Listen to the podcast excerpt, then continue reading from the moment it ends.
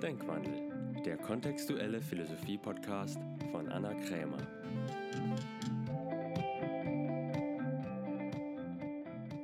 Herzlich willkommen zu einer neuen Folge von Denkwandel. Diesmal wieder mit einem Interview-Special. Und zwar bin ich hier gerade am Ammersee und sitze hier mit Heidi und Martin Rieb. Die sind nämlich die Inhaber des Restaurants Fischer, eines der erfolgreichsten und so wie ich finde schönsten Restaurants hier in der Gegend. Das, ähm, genau, wie gesagt, das Fischer, was direkt am Ammersee ist. Herzlich willkommen, ihr beiden. Dankeschön. Danke, hallo. Könnt ihr kurz was sagen zum Fischer? Wann habt ihr angefangen? Was ist das genau für ein Restaurant? Ja, wir haben 2006 äh, haben wir in Stegen die Möglichkeit bekommen, ein Restaurant zu eröffnen. Äh, ich habe davor Veranstaltungs- und Festivalgastronomie gemacht und unser erstes Kind war unterwegs oder war schon da. Und dann hat Heidi mich mal darum gebeten, dass ich mal sesshafter werde und mal was Vernünftiges mache. Und dann ist uns dieses Restaurant angeboten worden. Und das lag ziemlich am Boden. Also es war, war nicht mehr viel, ähm,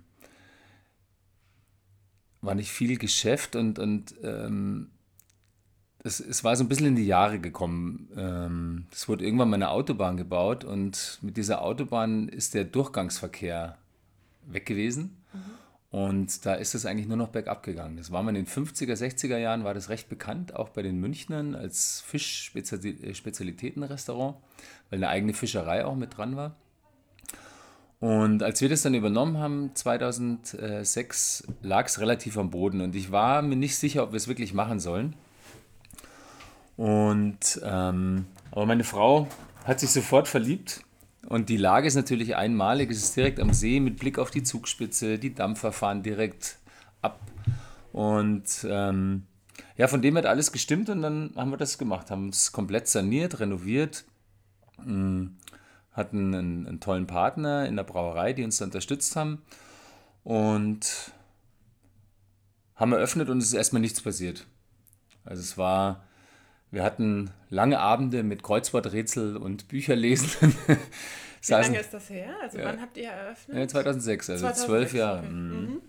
Und da saßen dann abends zwei Tische. Einer davon waren noch Freunde. und äh, ja, es war am Anfang war es wirklich herausfordernd. Ähm, wir hatten dann an den Wochenenden war natürlich, wenn schönes Wetter war, war Ausflugsverkehr. Die wollten aber auch nicht unbedingt zu uns, weil wir ein, ein anderes Konzept eingeschlagen haben. Wir haben gesagt, wir wollen nicht auf Ausflügler gehen, mhm. weil die hast du halt nicht so oft. Wir wollen wirklich die Leute vom See. Weil es ist ja schon Potenzial da. Es wohnen viele erfolgreiche Menschen auch, die in München arbeiten, äh, leben am See. Und die, wir haben gedacht, die brauchen auch irgendwie einen Platz. Und was Urbanes, aber auf dem Land am See. Und das ging aber am Anfang nicht auf, weil da kamen die, die Rucksacktouristen vom Dampfer mhm. Und wollten halt für 6,50 Euro einen Schweinebraten essen. Und bei uns gab es halt für 11 Euro ging die erste Vorspeise los. Mhm. Und ich werde es nie vergessen, unser erster Gast, der hat ähm, ähm, Hase in der Artischocke bestellt. und der saß vor seinem Teller und da lag dann so eine schöne Artischocke aufge, aufgeteilt und, und, und so, so ein so ein schönes Herz und er hat halt gefragt, wo sein Kaninchen bleibt. Also der dachte halt, da liegt so ein Kanickel mit auf dem Teller. Da war das aber nur so eine kleine Nuss von dem Kaninchen in der Artischocke. Das war so das erste Erlebnis, das wir hatten und die Leute, die sind wirklich reihenweise wieder aufgestanden und gegangen. Und wir hatten dann schon am Anfang überlegt, ob das das richtige Konzept ist, dass wir schon hochwertig kochen wollen. Wir hatten auch einen Sternekoch äh, als Küchenchef. Und ja, am Anfang war es recht zäh. Und was würdet ihr sagen, wann ist der Erfolg gekommen? Also was, wann hat sich geändert? Wann ist ja, also ich habe die ersten Jahre dann auch noch immer Festivals gemacht nebenher, mhm. um das irgendwie zu finanzieren.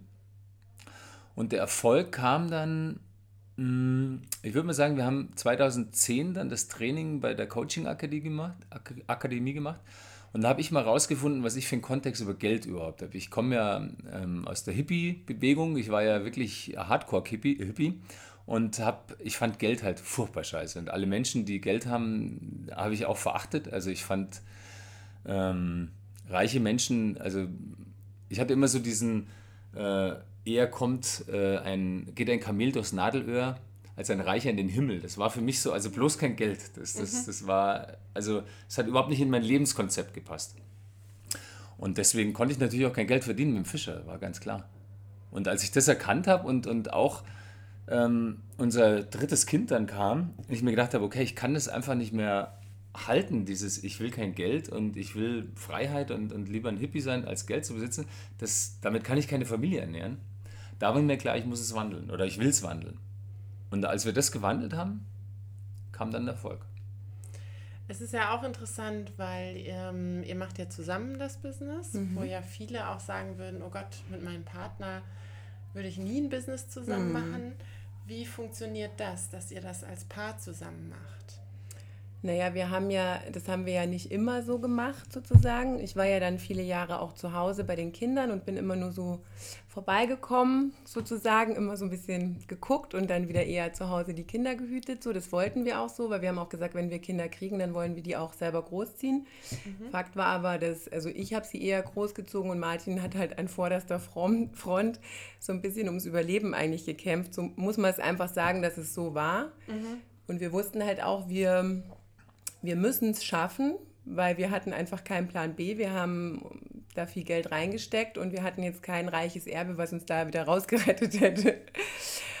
Und ähm, klar, wir haben dann, ich habe schon immer mitgekriegt, dass wir viel zu Hause besprochen haben über den Fischer, über diese ganzen zwischenmenschlichen Mitarbeitersachen und so weiter. Und ähm, ja, jetzt sind die Kinder größer und jetzt bin ich auch ähm, mehr Zeit anwesend dort. Mhm. Und letztlich habe ich aber einfach durch die, also durch kontextuelles Coaching habe ich eigentlich rausgefunden, wie sehr ich eigentlich beteiligt bin bei allem, nämlich auch bei unserem jetzigen Erfolg. Und das ist natürlich total super, weil es gibt zwar so dieses bayerische Sprichwort, die Frau, die hat die Hosen o, aber irgendwie habe ich das nie so ganz geglaubt. Und seitdem ich das ähm, mir darüber klar bin und das Gott sei Dank ähm, durch euch lernen konnte, ähm, können wir das auch viel besser einsetzen füreinander und für den Erfolg auch letztendlich, weil ja, es ist super, was Männer mitbringen und es ist super, was Frauen mitbringen. Und diese Mischung, die ist einfach unschlagbar, wenn man das füreinander nutzt. Könnt ihr sagen, was ist so dieses Typische, was Martin eher mit reinbringt in das Business und was ist das, was du mit reinbringst?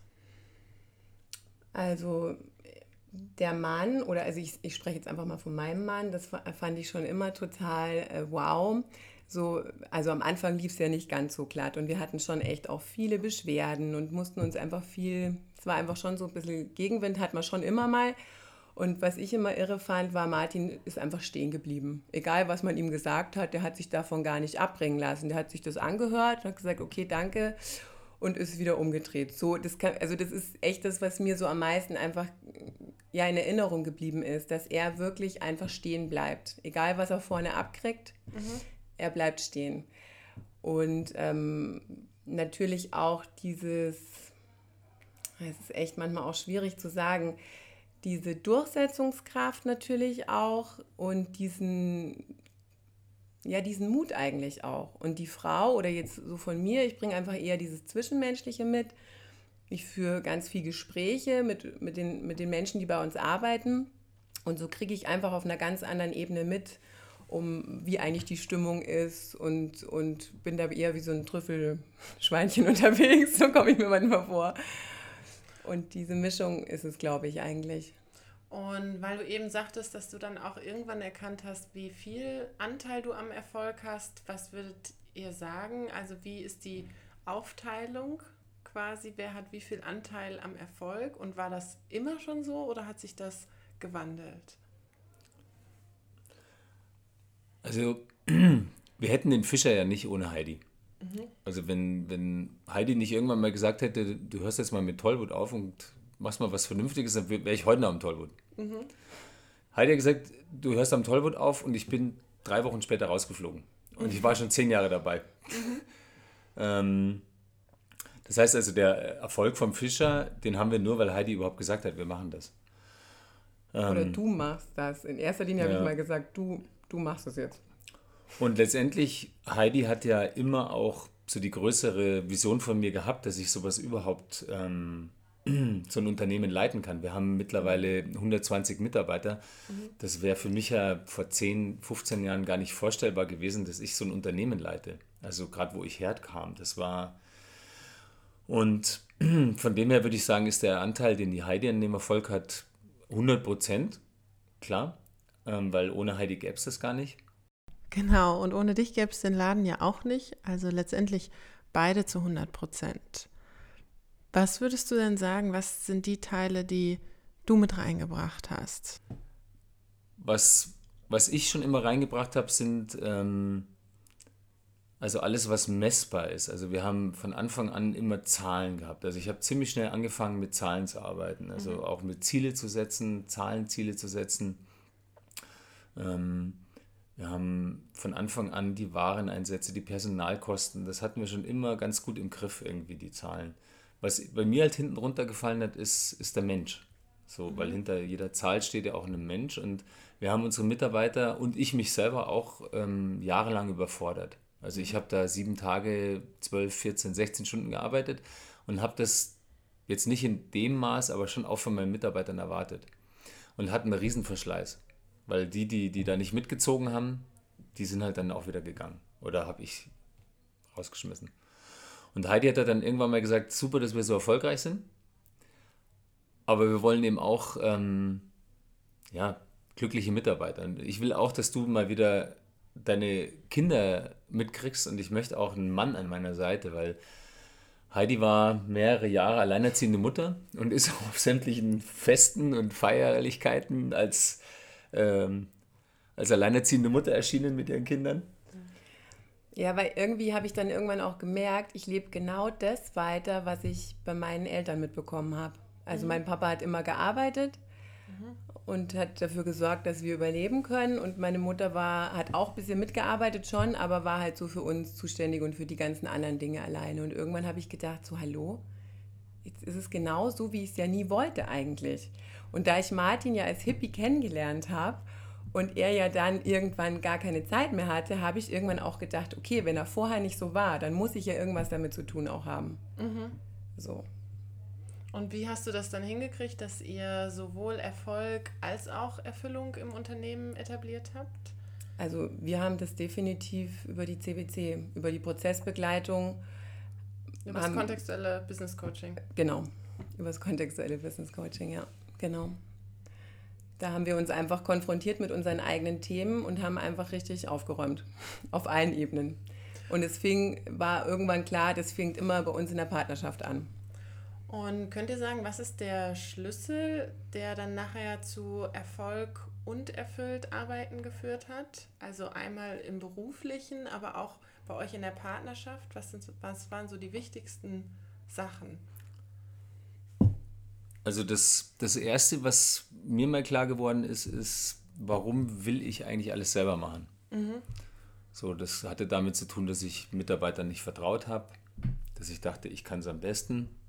Das ist mal das Erste, was ich gewandelt habe und eben, dass mir es erst möglich gemacht hat, Aufgaben so zu delegieren, dass ich nicht sieben Tage die Woche da sein muss. Mhm.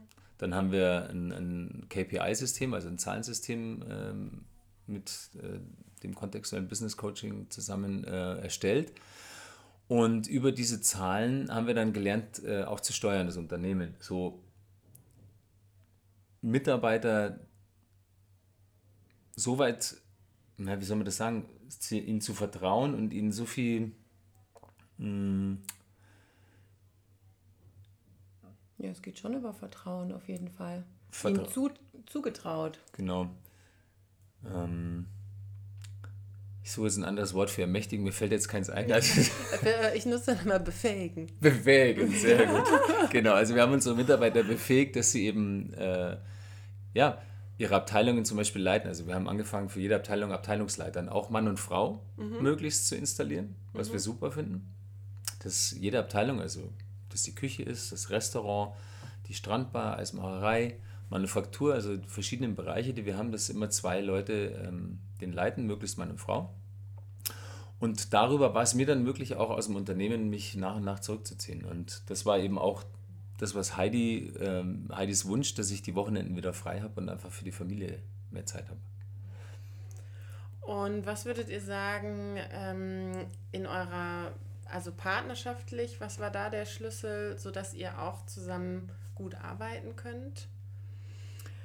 Mm, der Schlüssel war, also so banal sich das anhört, dass wir uns auch wieder, also dass wir uns erlaubt haben, auch wieder Zeit zusammen zu haben, dass wir auch darauf geachtet haben, dass eigentlich unser Erfolg in unserer Partnerschaft losgeht, sozusagen. Also das heißt, wenn wir gemeinsame Paarzeit haben, Familienzeit und da also glücklich und nah zusammen sind, dann ist es automatisch der Fischer auch. Also das, das multipliziert sich dann einfach und geht wirklich wie so ein, ja, wie so Strahlen funktioniert es. Wir sind so eigentlich der Mittelpunkt, die Sonne.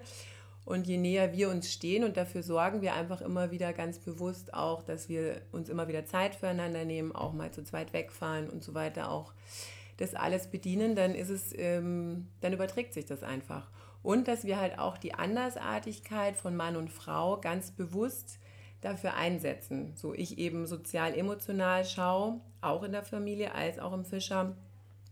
Und ähm, Martin dann ja oft meine Aufträge eigentlich ausführt. So kann man es eigentlich sagen. genau. Und was, wie, war, wie ist das für dich, Heidi? Weil du warst ja erst eine Zeit lang eher im Hintergrund mhm. tätig und bist jetzt mehr auch wieder im, also im Vordergrund mhm. tätig. Ähm, wie war das für dich, diesen Wechsel zu machen? Oder auch, wie hast du dich früher gefühlt ja. oder wie war das für dich, eher im Hintergrund ja. zu sein? Also früher habe ich eben, das habe ich vorhin schon angeschnitten, habe ich eben immer, irgendwie habe ich schon gemerkt, ich habe viel damit zu tun, aber ich wusste überhaupt gar nie, wo mein Platz ist. Da konnte ich mich natürlich super mit den Kindern immer verstecken, so die, die immer die Kinder rumträgt und so und immer nur vorbeischaut und ein paar Blumen hinstellt oder so, mhm. ja, und ein paar Mitarbeitergeschenke, das war auch noch mein Job. und irgendwann einfach äh, durch also eigentlich durch die kontextuelle Philosophie ist mir immer mehr bewusst geworden, wie machtvoll Frauen sind an sich. Und irgendwann habe ich dann geschnallt, okay, aha, ich bin auch mega machtvoll. Also wir haben geile Zahlen und es wird immer größer und zwar eigentlich in einer relativ kurzen Zeit. Und dann konnte ich irgendwann das gar nicht mehr aufrechterhalten, dass ich sage, ich bin das kleine Mäuschen, was ich mir gerne erzählt habe.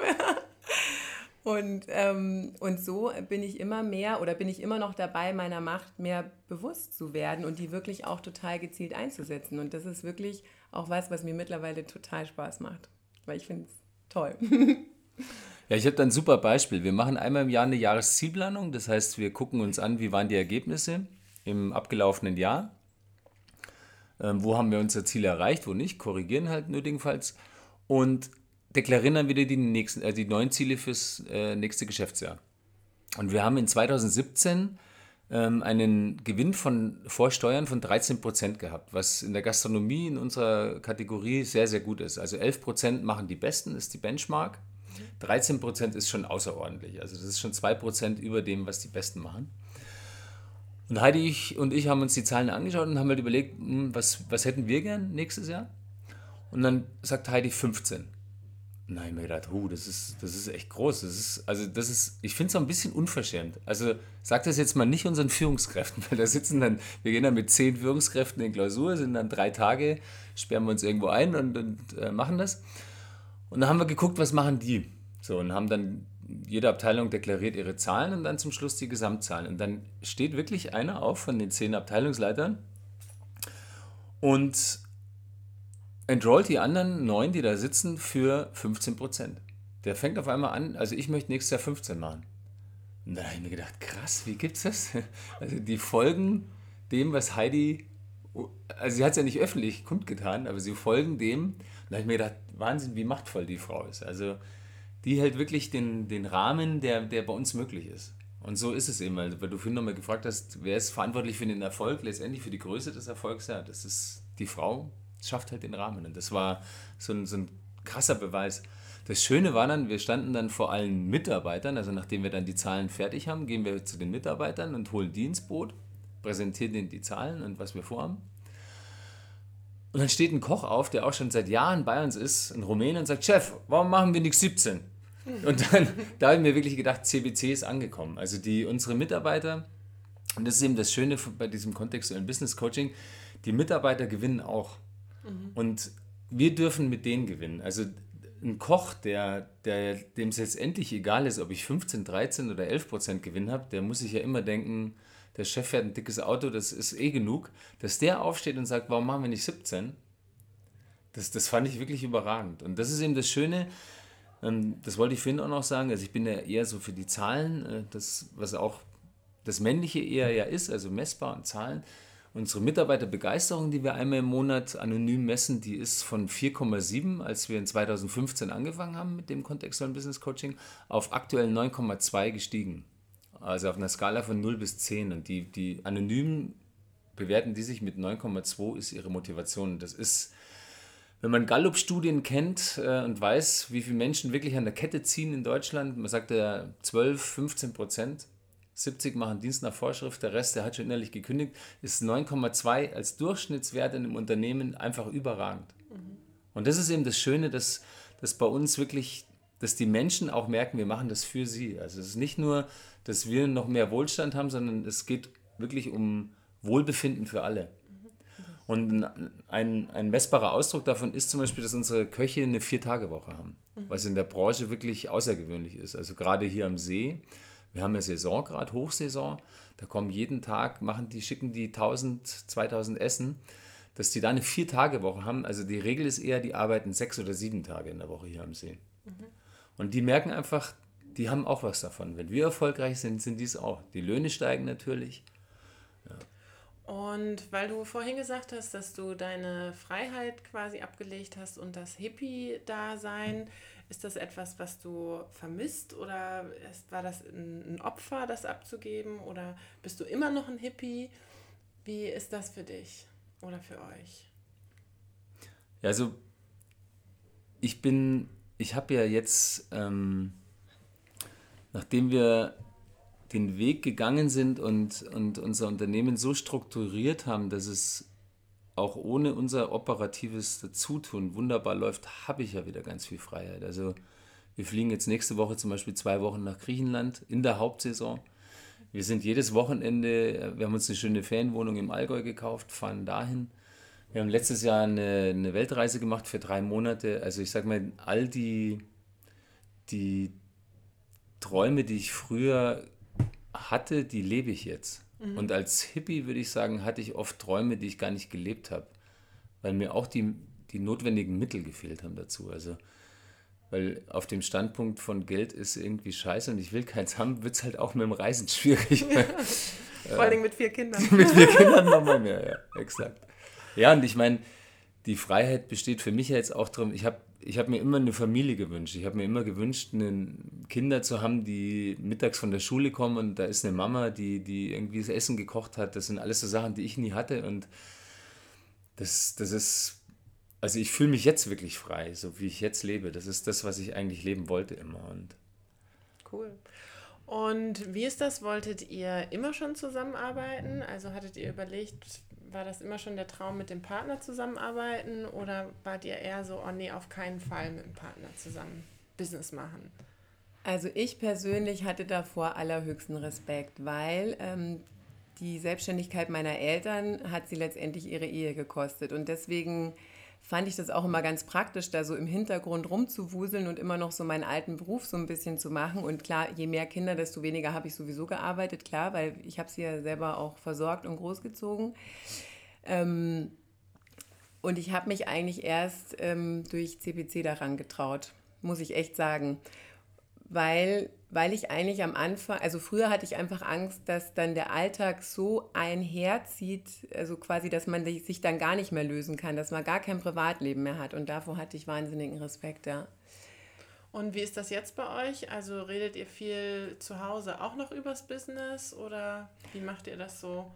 Der Work-Life-Balance. Also wir reden schon, wir reden auf jeden Fall schon auch so zwischendrin, aber es gibt dann immer einfach eine Zeit, wo ich dann sage, so, jetzt haben wir das äh, kurz besprochen oder wir sprechen dann später weiter oder jetzt ist äh, Feierabend so im wahrsten Sinne mhm. des Wortes oder wir machen auch äh, Handys aus und also ich, ich steuere das ganz bewusst. Und früher, wo ich noch Angst davor hatte, mit Martin zusammenzuarbeiten, wir aber alles zu Hause breit getreten haben, also muss man echt so sagen, wir haben wir hatten wahrscheinlich fast nur noch ein Thema, so wie überleben wir und wie machen wir es mit dem und mit Hinz und Kunz und was.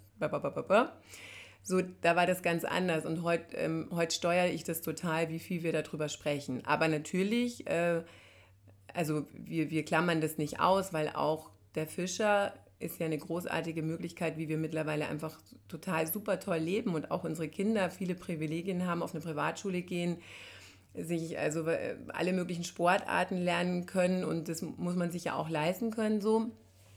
Und deswegen ist es auf jeden Fall Teil unseres Lebens schon, aber ähm, wir haben auch einfach ein Privatleben, wo das dann einfach nicht mehr besprochen wird. Ich sage mal, es ist ja so, ich arbeite jetzt noch 20 Stunden. Ich habe davor 70, 80 Stunden gearbeitet. Das heißt, ich bin wesentlich mehr daheim und die Zeiten, wo wir nicht über die Arbeit reden, ist natürlich deutlich größer als ja. vorher, weil früher kam ich nach 12, 13, 14 Stunden, hatte viel Stress, viel im Kopf und habe das dann auch noch abgeladen daheim. Das passiert ja jetzt gar nicht mehr. Und was wir natürlich auch haben, indem wir unsere Führungskräfte so ausbilden, dass sie viele Mitarbeitergespräche führen können, dass sie Korrekturen vornehmen. Wir haben eine klare Bedingungskultur, klare Regelungen.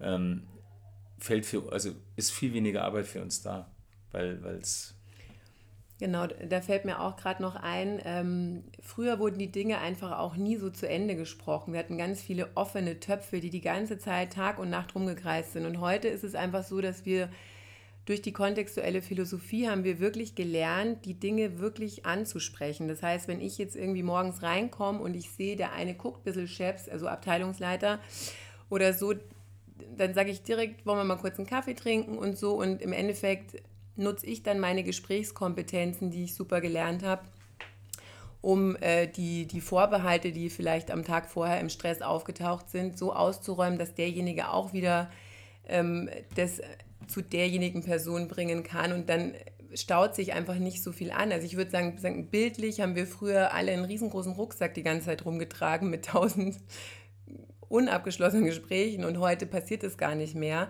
weil wenn wir auch merken, dass mal wieder irgendwie die Stimmung ein bisschen angespannt ist oder so im Führungskreis oder so, dann machen wir auch, also wir haben sowieso regelmäßige Meetings. Und ähm, dann wird es einfach alles, alles angesprochen, alles aufgelöst. Und somit haben wir dann wieder ein beschwingtes Arbeiten, also auch alle anderen, wenn wir Wochenende nicht da sind.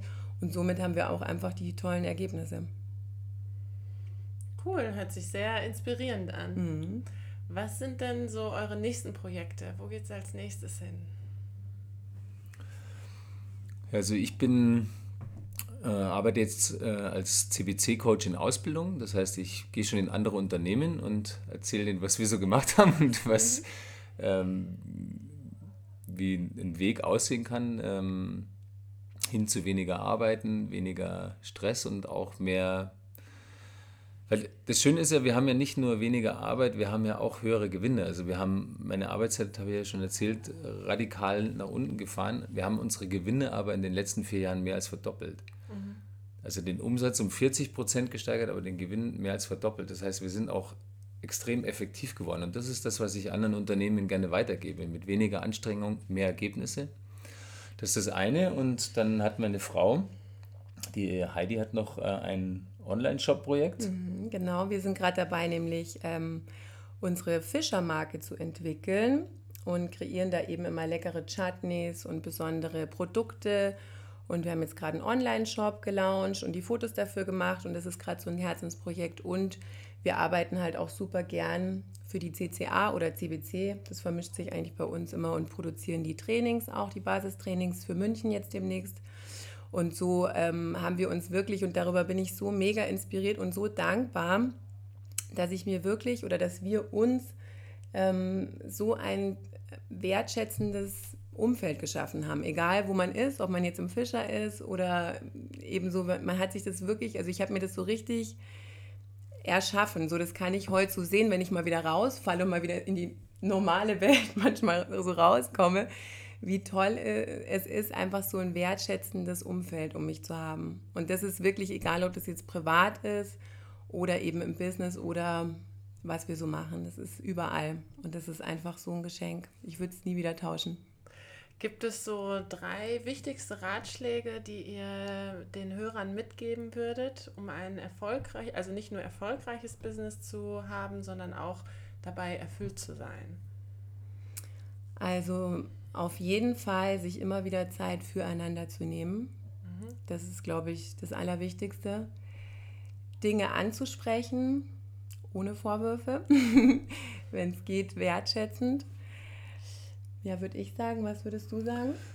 Ja, wenn du eine Veränderung willst, dann musst du bei dir erstmal was verändern. So, du kannst nicht im Außen Dinge verändern, das ist immer von kurzfristigem Erfolg. Also wenn du wirklich nachhaltig Dinge ändern willst, musst du bei dir gucken und musst bei dir anfangen, deine Standpunkte zu ändern. Das wäre mal so mein. Super, das ist ja schon mal viel. Vielen Dank euch.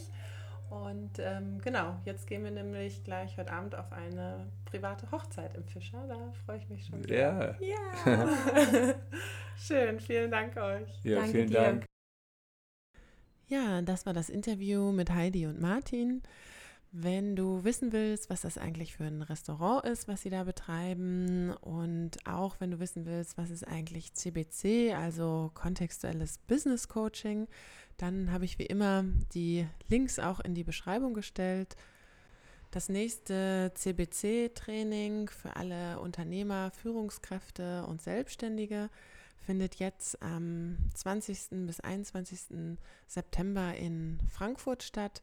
Und das ist das Training zum Thema Geld. Also, falls dich das interessiert, wie gesagt, auch dazu der Link unten in der Beschreibung. Dann wünsche ich allen eine erfolgreiche Woche und freue mich aufs nächste Mal. Bis bald.